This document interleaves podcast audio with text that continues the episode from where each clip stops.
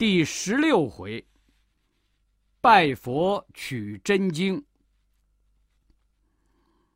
历经千辛万苦，师徒四个人终于来到了灵山脚下，却被一条大河挡住了去路。这时候，忽然有人撑着一条没有底的船划了过来。悟空认出，这个人是接引佛。接引佛请唐僧上船，唐僧怎么都不敢。悟空趁唐僧不注意，一下把他推了下去。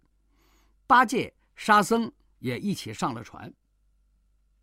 到了江心，唐僧看见江上飘过一具尸体，仔细一看，那尸体竟然是自己的。悟空告诉他，现在他已经超脱了凡胎。变成仙人了。唐僧师徒过了河，来到大雄宝殿拜见如来佛，献上唐太宗的书信和公文。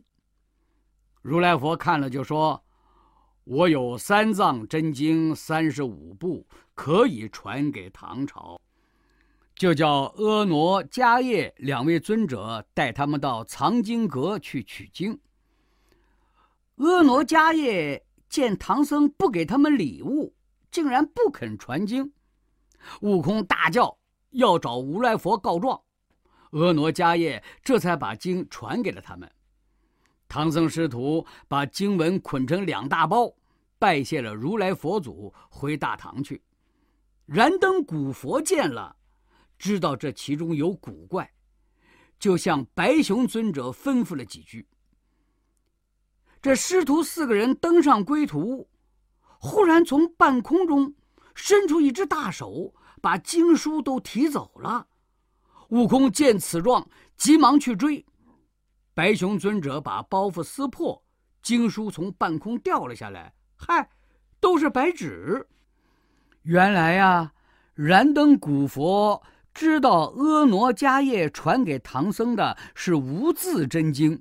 故意叫白熊尊者去提醒他们，没办法呀，唐僧只好挑着无字真经去找如来佛告状。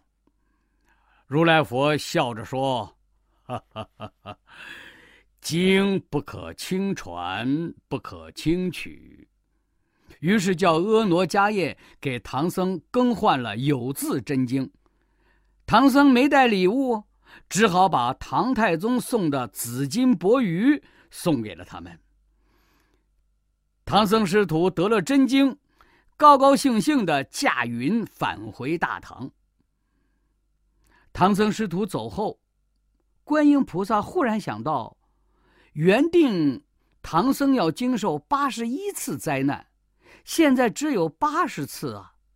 于是又派出神将要给唐僧加上这第八十一难。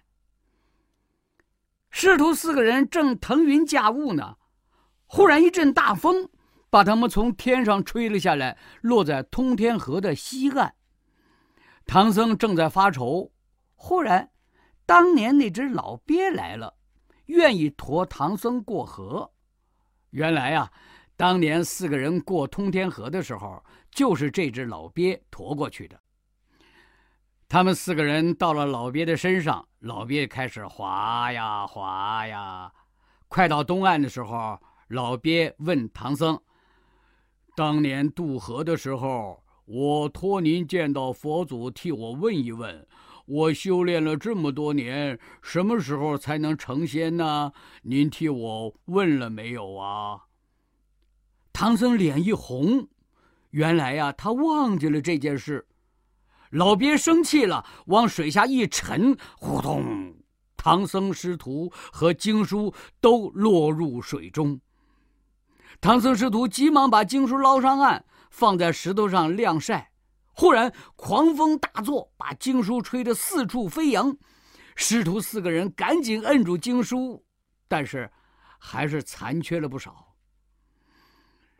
晾干经书之后，终于修满了八十一难。观音菩萨又派出八大金刚来驾云护送，把四个人送回大唐。师徒四个人回到了长安，这个事儿啊，轰动了朝野。